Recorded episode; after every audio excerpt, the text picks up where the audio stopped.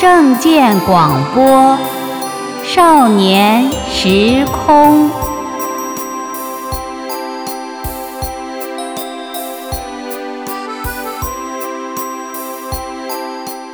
少年朋友好，我是纯子姐姐。在我们中华民族传统文化中，“英雄”这个词一直就有着正义、仁义和勇敢的内涵。所以啊，中国历史上的英雄人物也一直为人们所颂扬和钦佩。自从中共窃取政权以后，也树立了很多的英雄。在今天的节目中，纯子姐姐将带领少年朋友一起去听听中共所宣传树立的那些所谓英雄们的故事。草原英雄小姐妹的真相，选自明慧网慧生期刊。草原英雄小姐妹龙梅和玉荣，她们的故事在六七十年代时可谓是家喻户晓，不但被拍成了电影，还被编辑进了小学的教科书。在教科书上是这么说的：一九六四年二月九日，九岁的玉荣和十一岁的龙梅，为了保护生产队集体的羊只不丢失，在暴风雪中追赶羊群，整整二十多个小时，直至昏倒在雪地里。后来被铁路扳道工发现才获救，而事实真相到底是怎样的呢？现居澳洲的中国问题学者陈洪生女士，当年事件发生后不久，她曾亲自采访过龙梅、玉荣和其他当事人。她说，整个事件和后来新闻报道的内容大相径庭。事实真相其实是因为龙梅和玉荣的父亲自己要跑出去喝酒，把生产队的羊群交给了两个小孩子去放养。所以才造成了两个孩子被暴风雪冻残的悲剧，而且啊，这个谎言捏造的英雄事迹背后还掩藏着一个令人心酸的故事。故事的主人公，他的名字叫哈斯朝露，是一位被下放到当地劳动改造的右派，也是真正救了十一岁的小龙梅的人。一九六四年二月十日上午，哈斯朝露和儿子纳仁满都拉迎着风雪徒步回家。跨过铁路没多远，就远远看到一大群羊和已经冻得几乎说不出话来的龙梅。好心的哈斯朝露连忙把龙梅带到车站附近的一个搬道房，请里面的工人帮着救治龙梅。几个工人马上给龙梅脸上、手上搓雪，这是冰天雪地里救人最常用的方法。接着，哈斯朝露冲出搬道房，迎着暴风雪跑到当地的邮电局，不但给公社打了电话。还亲自去找了白云鄂博矿区领导，矿区很快派来了汽车，并组织了十来个身强力壮的小伙子去寻找玉荣。最后在山里找到了玉荣。由于严重冻伤，玉荣右膝关节以下、左踝关节以下被截肢。可以说，如果姐妹俩没有遇上哈斯朝露，她们两姐妹能否活下来都是个未知数。二零零九年，《名人传记》第八期采访了哈斯朝露之子纳仁满都拉，他口述了这段经历。当时他对记者说：“参与救助的几名铁路工人都被给予了表彰，其中一位王姓工人还成了头等功臣。但所有的表彰和报道中，却从未看到过他父亲哈斯朝露的名字，因为当时他的父亲因得罪了单位的领导，被定为右派。”是被下放接受劳动改造的管制分子，所以啊，父亲哈斯朝露虽然救了龙梅玉荣，却被上级认为他是将功折罪，因此不见报不表扬。然而可悲的是，事情并未从此画下句号。随后，艺术化的草原小姐妹的故事被融入了阶级斗争的内涵。哈斯朝露从一般管制分子升格为偷羊者、杀人未遂、反动墓主白音。白音是蒙古语“地主富农”的意思。那人满都拉说，当时父亲一次次的向上级申诉，可越申诉，父亲的处境越艰难，他被反复拉去批斗，甚至后来还被关进了监狱。一位好心的工人陈长生，也就是在山坡上找到玉荣的那位工人，出于良心替父亲说了句公道话。谁知从那之后，所有的荣誉也同样与他再也无缘。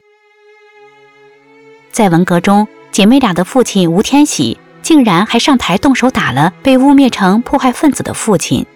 而被父亲亲自救下的龙梅，不但不感念父亲的救命之恩，甚至还按照政府的指示，在万人批斗大会上批斗指控父亲这个救命恩人。只有小玉荣觉得这样做愧对良心，而选择了沉默。二十一年后，一九八五年一月，哈斯招录的冤屈终于得以平反。然而，哈斯昭路保护国家财产和救下两个孩子的真相，却至今鲜为人知。中共的这一造假宣传，却仍然一直延续至今，可说是欺骗了我们几代中国人。据名人传记报道，心怀愧疚的玉荣一直没有忘记救命恩人。二零零五年，哈斯昭路离世时，他还专程赶去送了这位可敬的老人最后一程。铁人王进喜的故事。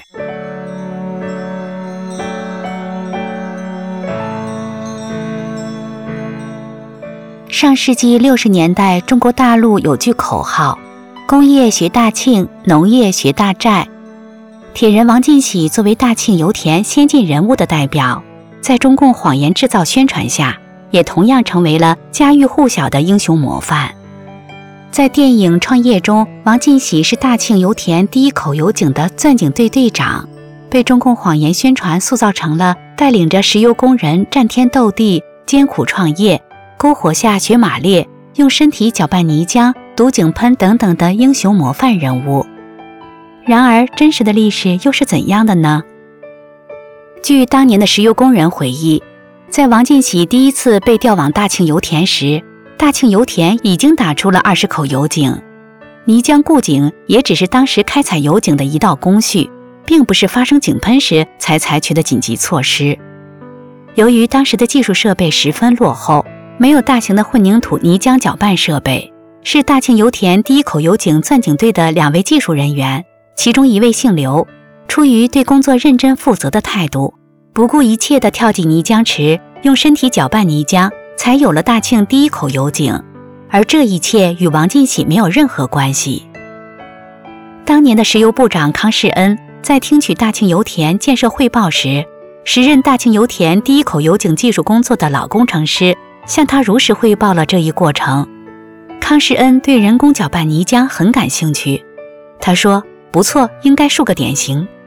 但是他并不想把奋不顾身跳进泥浆池的两位技术人员树为典型。因为当时中共歧视知识分子为臭老九，于是他转身对同来汇报工作的大庆油田负责人说：“找个人选，树个典型。”这位领导马上心领神会，推荐了手下王进喜。于是，这个毫无作为、无功受禄的王进喜就成了家喻户晓的模范人物。由此可见，中共树立的所谓英雄，其实都是利用谎言造假宣传出来的。真正能称得上英雄模范的，都是另有其人。这些事实无可否认地证实了，用谎言欺骗民众，就是中共邪党惯用的统治伎俩。共产党本就是来自西方的幽灵，其本质就是邪恶残暴的。他以谎言和暴力治国，其真实的目的就是用暴力摧毁我们中华五千年文明，毁灭人对神的正信，从而导致人类走向灭亡。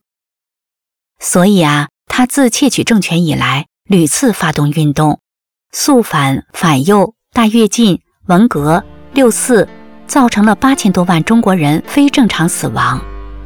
为了阻止干扰人们对神佛的信仰，对宇宙特性真善忍的追寻，在全国范围内开展对法轮功的迫害，甚至于二零零一年元月二十三日，炮制了震惊中外的天安门自焚伟案。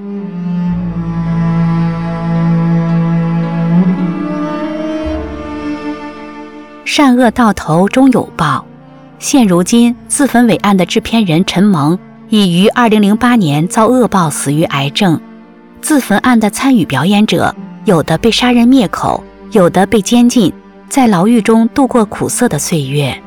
有的失去了年轻美丽的容颜，在长期的软禁中生不如死地活着。2001年8月14日，在联合国会议上。国际教育发展组织就此天安门自焚事件强烈谴责了中共当局的国家恐怖主义行径，称所谓天安门自焚事件是对法轮功的构陷，涉及惊人的阴谋与谋杀。从录像分析表明，整个事件是政府一手导演的。英雄何为英雄？少年朋友，英雄绝不是能用谎言塑造出来的。英雄是顶天立地、人心所向的勇者、智者、仁者，就如历史上的岳飞、文天祥、杨家将等等，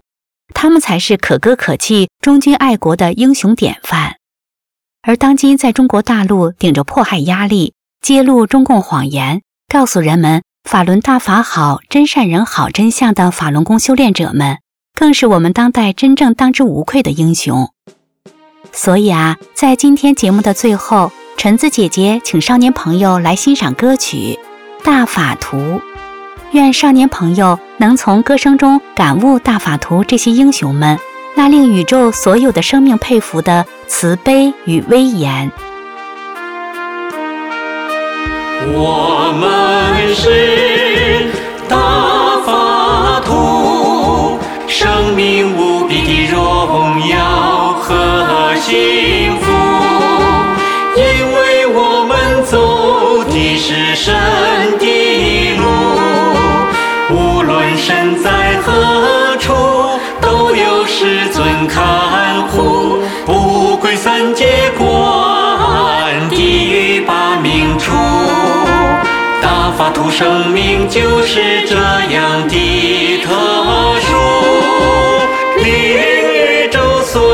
生命险恶因为我们走的是神的路无论身在何处都有师尊看护不归三界观地狱把命除打发出生命就是这样的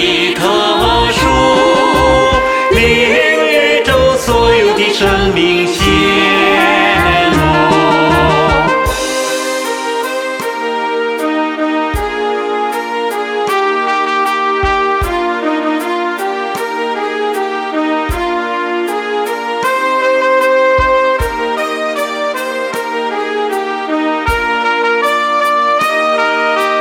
我们是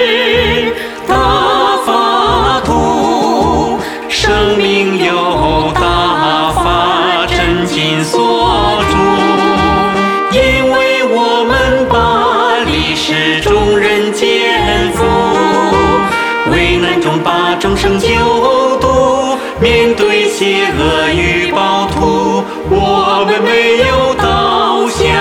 没有屈服。用大法土地慈悲与威严在天地间立足，令宇宙所有的生命佩服。因为我们把历史众人肩负，危难中把众生救度，面对邪恶与暴徒，我们没有倒下，没有屈服。用大把土地慈悲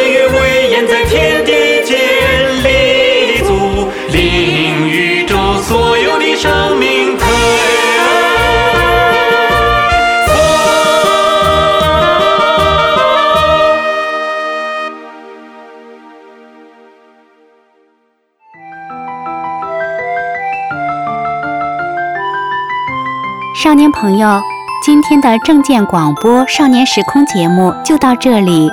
我们下期节目再见。